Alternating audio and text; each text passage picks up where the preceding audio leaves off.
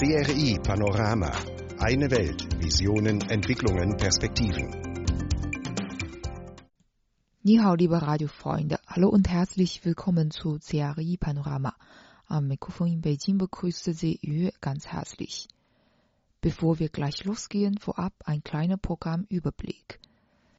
Zunächst sprechen wir über 76-jährigen Arzt im Kampf gegen Coronavirus-Epidemie.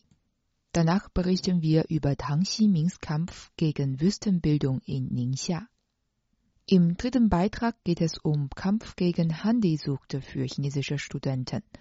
Dann informieren wir Sie über nachhaltige Entwicklung vom Gelben und Yangtze-Fluss. Zum Schluss werden wir Ihnen Jean-Yves Lavoie, einen kanadischen Freiwilligen in China, vorstellen. Seien Sie gespannt.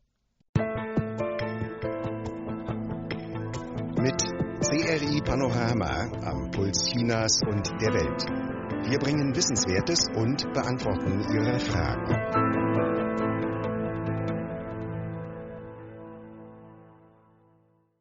Ein Arztkittel, eine schwarze Tasche und eine hölzerne Krücke.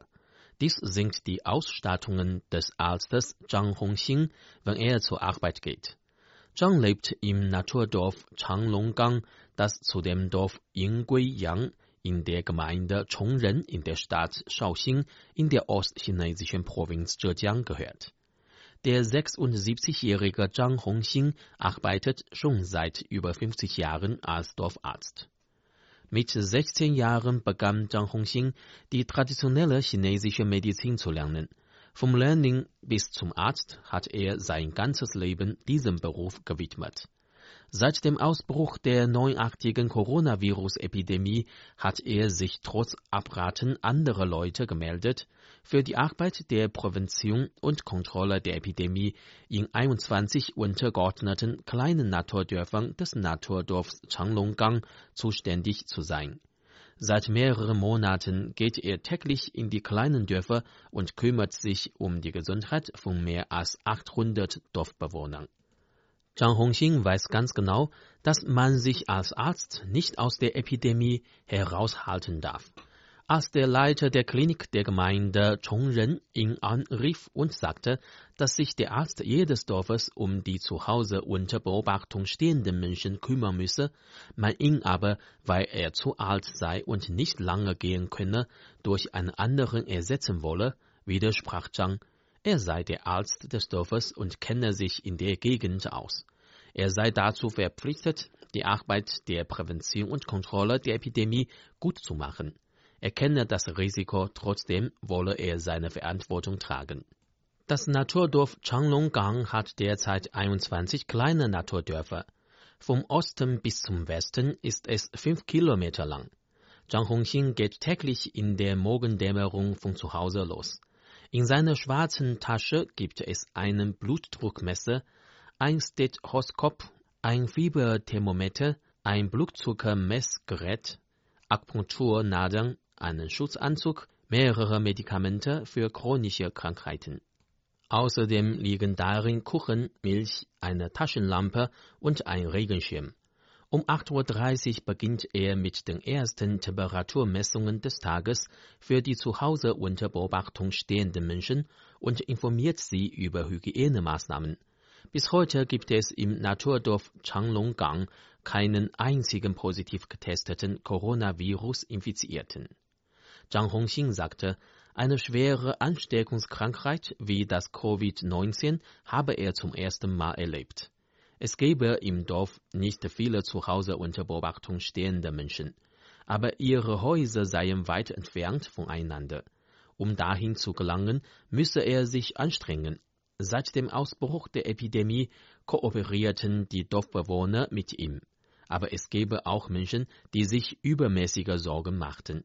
Er habe ihnen geduldig Vorbeugungsmaßnahmen erzählt und Beispiele genannt, um sie zu beruhigen. Zhang Hongxing sagte, als Arzt sei es seine Verpflichtung, die Kranken zu behandeln. Er habe im ganzen Leben keine großartige Leistung erzielt. Er wolle nur seine Arbeit gut machen.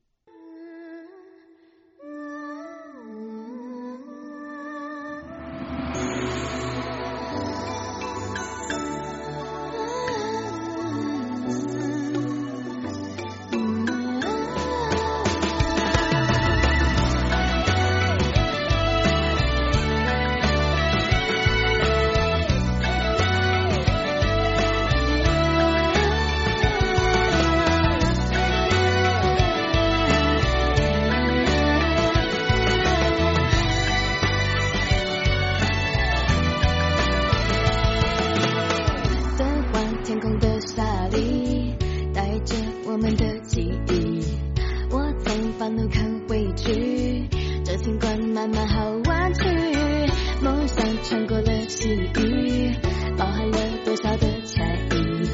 爱情像一本游记，我会找寻它的谜。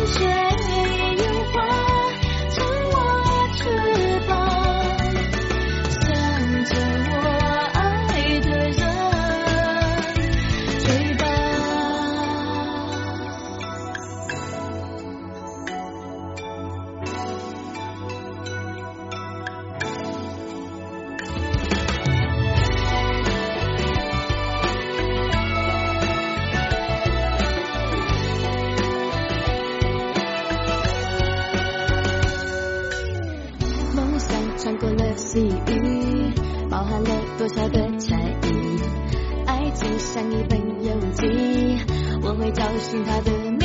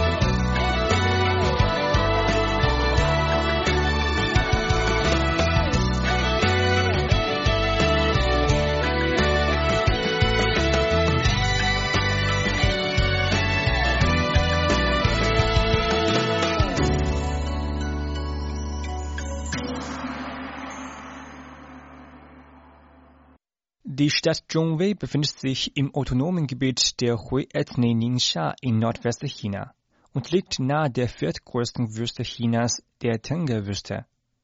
Sie erstreckt sich über die innere Mongolei, Teile von Ningxia und die nordwestchinesische Provinz Gansu. Wegen nachteiliger geografischer Lage und fragiler ökologischer Bedingungen müssen die Bewohner in Zhongwei seit Generationen gegen die Desertifikation und Bodendegradation kämpfen.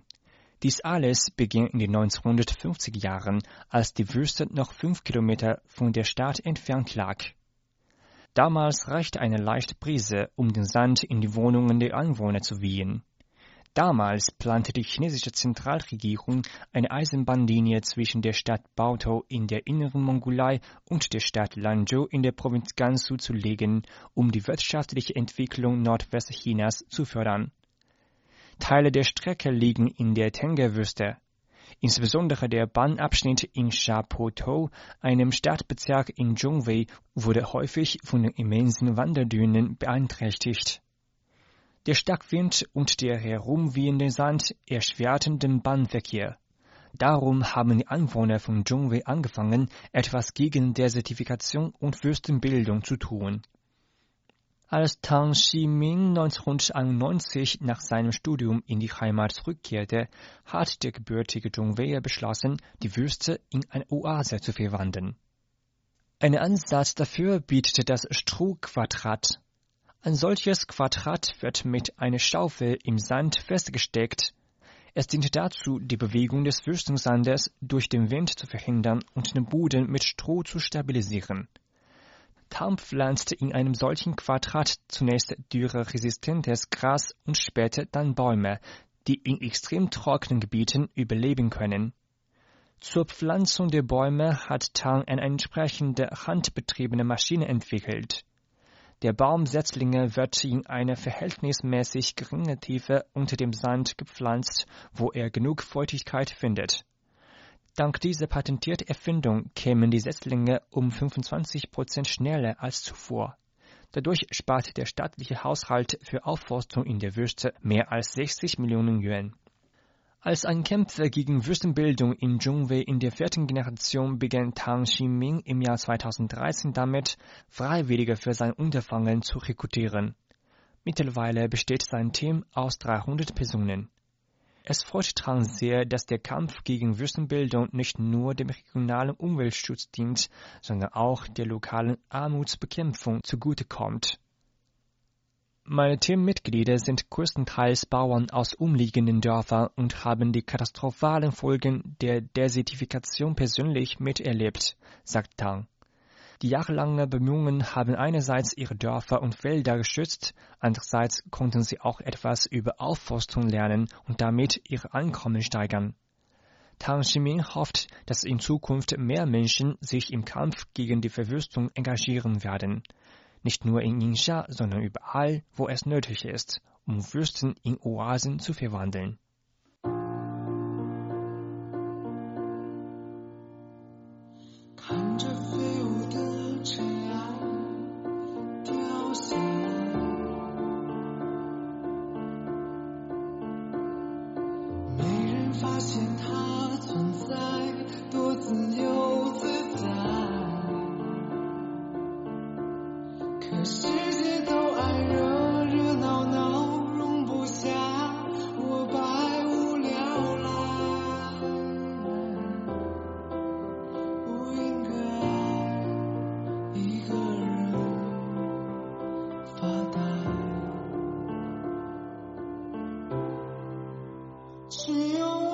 souls alive.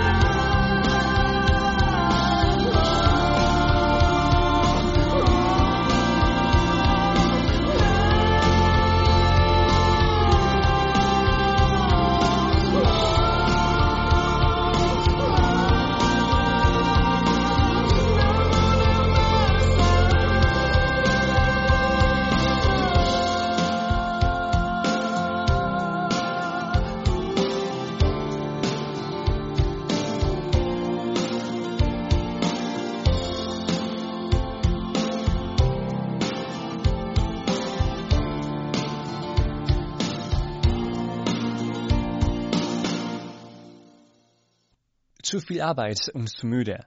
Mach einfach eine Pause und nutz das Handy. Wenn das Gehirn nur noch schwer funktioniert, kommen heute immer mehr Leute auf diese Idee und greifen zum Handy. Sie lassen den Finger über den Bildschirm fliegen, als könnte auf diese Weise neue Energie durch die Finger in ihr Gehirn geleitet werden. Eine aktuelle Studie zeigt jedoch, dass das vollkommen falsch gedacht ist.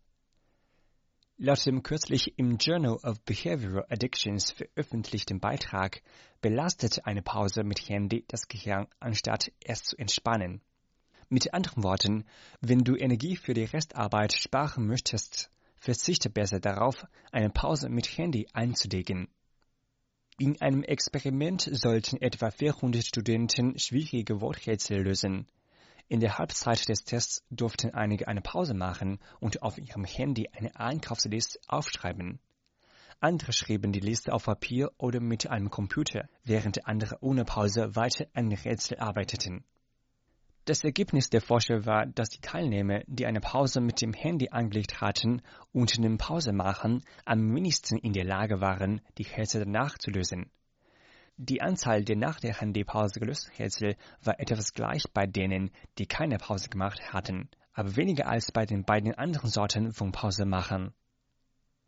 Handys können diesen Effekt haben, denn selbst wenn man nur sein Handy sieht, werden die Gedanken an das Überprüfen von Nachrichten, das Kontaktieren von Personen, den Zugriff auf neue Informationen und vieles mehr auf eine bestimmte Art und Weise aktiviert, die anders ist als wenn wir andere Bildschirme verwenden, wie den eines Computers, erklären die Forscher. Für viele Leute scheint das keine gute Nachricht zu sein, weil es ihnen nur schwer fällt, sich von ihren Smartphones zu trennen. Selbst die Trennung von einem geliebten Menschen verursacht bei uns weniger Unruhe als die Trennung vom Handy. Das stellten die Forscher fest und erklärten, dass wir die emotionale Bindung zum Handy unterschätzt hätten.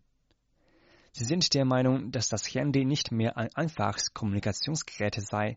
Es habe inzwischen bereits die Funktion eines Gefährten, genau gesagt eines stellvertretenden Gefährten. Die Forscher sagen, es wird immer üblicher, zwischen zwei oder drei Aufgaben nach dem Handy zu greifen. Es ist aber wichtig zu wissen, welche Kosten mit dem Erreichen dieses Geräts in jeder freien Minute verbunden sind. Das Handy macht es schwierig, die Aufmerksamkeit nach der Pause wieder auf die Arbeitsaufgaben zu lenken. So, wenn wir unsere Erschöpfung nicht vertiefen oder beschleunigen wollen, müssen wir wohl lernen, das Handy auch einmal zu ignorieren.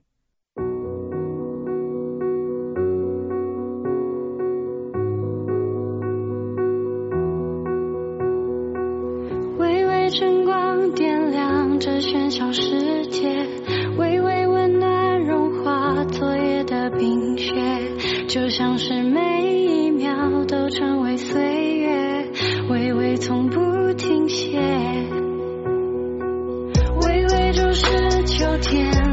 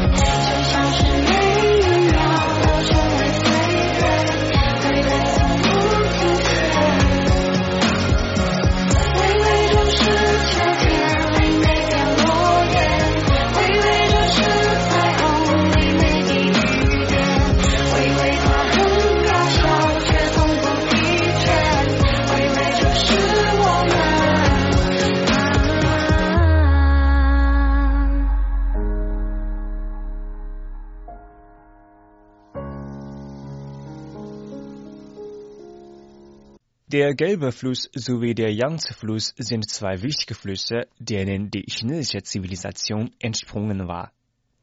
Der Gelbe Fluss befindet sich in Nordchina und der Yangtze-Fluss in Zentralchina. Um die Öko-Umwelt in den beiden Flussgebieten besser zu schützen, hat China eine grüne und nachhaltige Entwicklung vorangetrieben. Die Stadt Yichang liegt an der Kreuzung des Ober- sowie Mittellaufs des Yangtze-Flusses. Es ist ein ökologisch sensibles Gebiet. Vor drei Jahren wurde eine bekannte Chemiefabrik der Region namens Tiantian geschlossen. Der ehemalige Generalmanager der GmbH Li Xianrong sagte, als Reaktion auf den Staatsruf nach Schutz des Yangtze-Flusses wurde im Jahr 2016 unsere Firma geschlossen. Damals fand eine Aktionärversammlung statt. Eine Arbeitsgruppe für die Begleichung von Vermögenswerten der GmbH wurde gegründet. 70 Prozent der Angestellten haben bereits neue Arbeitsplätze gefunden. Der Gelbe Fluss ist mit einer Länge von 5464 Kilometern nach dem Yangtze der zweitlängste Fluss Chinas. Es fließt durch die Provinzen Qinghai, Sichuan, Gansu, Shanxi, Shanxi, Henan, Shandong und das autonomen Gebiet Ningxia sowie die innere Mongolei. Sein Einzugsgebiet hat eine Fläche von 795.000 Quadratkilometern und gilt als eine wichtige ökologische Schutzbarriere sowie ein wichtiger Wirtschaftsgüter des Landes. Der Gelbe Fluss spielt daher eine bedeutende Rolle bei der wirtschaftlichen und gesellschaftlichen Entwicklung sowie bei der Ökosicherheit des Landes. In den vergangenen 70 Jahren hat China bei der Regulierung des Gelben Flusses große Fortschritte erzielt. Die Öko-Umwelt in diesem Gebiet hat sich deutlich verbessert. Der Forscher des Wirtschaftsinstituts für Wasserressourcen des Gelben Flusses, Wang Hua-Ru, teilt uns mit. Das Lebensumfeld einiger repräsentativer Vogelarten in der Stadt Dongying hat sich deutlich verbessert. Zum Beispiel ist in diesem Gebiet die Zahl der Schwarzschnabelmöwen, die in die Weltliste der gefährdeten Tierarten aufgenommen wurden, auf 5000 bis 6000 gestiegen. Die Provinz Qinghai, in der sich die Quellen der beiden großen Flüsse befinden, bemüht sich gerade um den Aufbau des Nationalparks Sanjiangyuan, auf Deutsch Quellen der drei Flüsse. Tianjun Liang, stellvertretender Vorsitzender des Verwaltungsamts von dem Park, erklärte. 黄河的保护是事关中华民族伟大复兴的 der Schutz des Gelben Flusses steht im Zusammenhang mit dem nachhaltigen Entwicklungsplan für die Wiederbelebung der chinesischen Nation. Wir werden den Aufbau des Projekts entschlossen vorantreiben.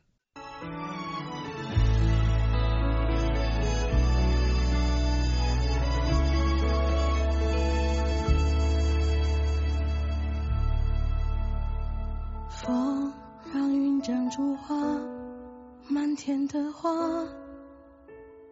无声开在乌云之下，然后又飘到哪里呀？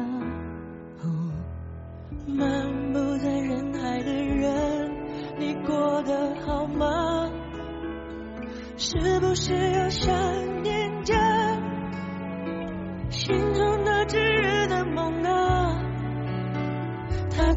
就没说话？在飞云之下，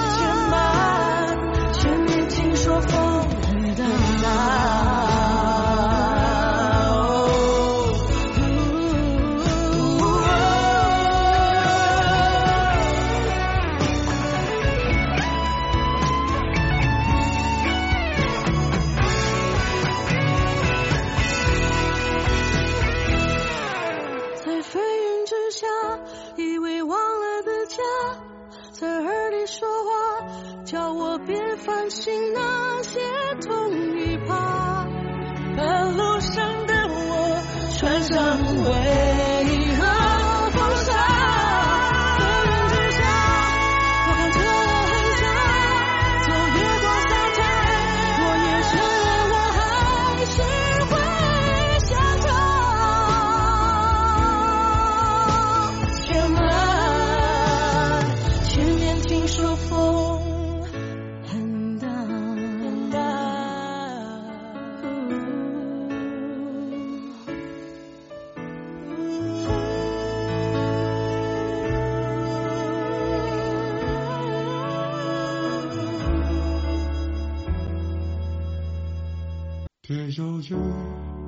别后遇，别相遇，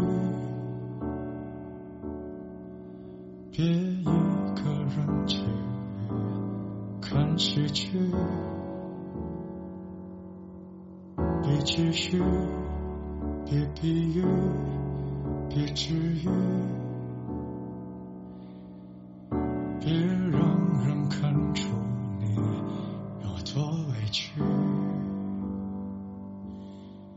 别下雨，别下去，别多雨。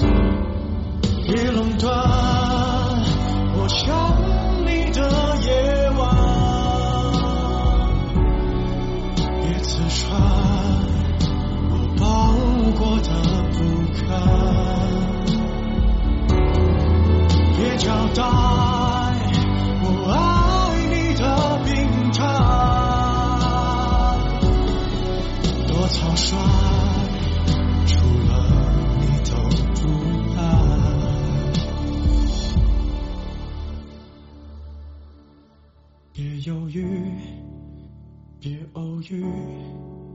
Am Eingang des Beijinger Wohnviertels Hejianlou steht ein ausländischer junger Mann mit einer blauen Weste und einer roten Armbinde. Er begrüßt die Einwohner, die nach Hause kommen, lächelnd, misst ihre Temperatur und überprüft ihre Eintrittspässe. Jean-Yves Lavoie kommt aus Kanada und studiert derzeit internationale Beziehungen an der Chinesischen Volksuniversität. In den sozialen Medien teilte er oft die Erfahrungen der Epidemiebekämpfung in China und seine Erlebnisse als ehrenamtlicher Helfer in Beijing. Ich will den Menschen helfen, wie sie mir geholfen haben, erklärte der Student. Kurz nach dem chinesischen Frühlingsfest kehrte Jean-Yves Lavoie Anfang Februar von einem Besuch in Kanada nach China zurück. Gemäß der Quarantäneanforderungen blieb er anschließend 14 Tage lang zu Hause und isolierte sich selbst.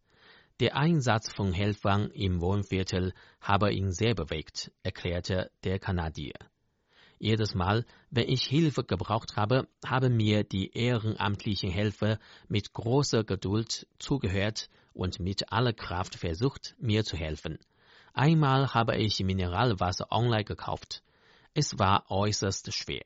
Einige Freiwillige haben es mir vor die Tür gebracht. Es gibt viele solche Kleinigkeiten, die mir das Gefühl geben, dass sich das Wohnviertel und die Freiwilligen sehr um mich kümmern. Gleich nach dem Ende seiner 14-tägigen Quarantäne meldete sich Jean-Yves Lavoie bei dem Wohnviertel als freiwilliger Helfer an. Er glaubt, er sei ein Teil des Wohnviertels. Ich will anderen helfen, wie die Freiwilligen mir geholfen haben. Ich will meine eigene Kraft nutzen, um die Arbeit zu unterstützen und die anderen Freiwilligen zu entlasten. Bei der Pandemie sitzen wir alle im gleichen Boot, deswegen will ich einen Beitrag leisten. Neben der Arbeit als ehrenamtlicher Helfer ist Jean-Yves Lavoie auch in den sozialen Medien aktiv, um die Erfahrungen Chinas beim Kampf gegen die Epidemie mit seinen Verwandten und Freunden außerhalb Chinas zu teilen. Oft Hände waschen, einen Mundschutz tragen, Personenansammlungen vermeiden und Abstand zu anderen halten, all dies ist seiner Meinung nach sehr effektiv. Die Erfahrungen sowie Maßnahmen zur Kontrolle und Prävention der Epidemie in China sind sehr empfehlenswert. Verschiedene Länder haben gemäß ihrer eigenen Gegebenheiten unterschiedliche Vorschriften und Maßnahmen ergriffen, aber ich glaube, die Methoden in China sind bewundernswert und haben sich auch bereits in anderen Ländern bewiesen. Angesichts der Pandemie hat sich China auch aktiv für den Kampf gegen Covid-19 in anderen Ländern eingesetzt. Das hat den jungen Kanadier sehr beeindruckt. Er sagt, die Hilfe Chinas für andere Länder ist sehr schnell und lobenswert.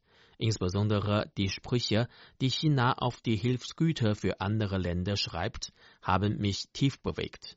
Beispielsweise wurden auf den Hilfsgütern für Italien die Verse von italienischen Philosophen geschrieben und auf denen für Frankreich Zitate von Victor Hugo.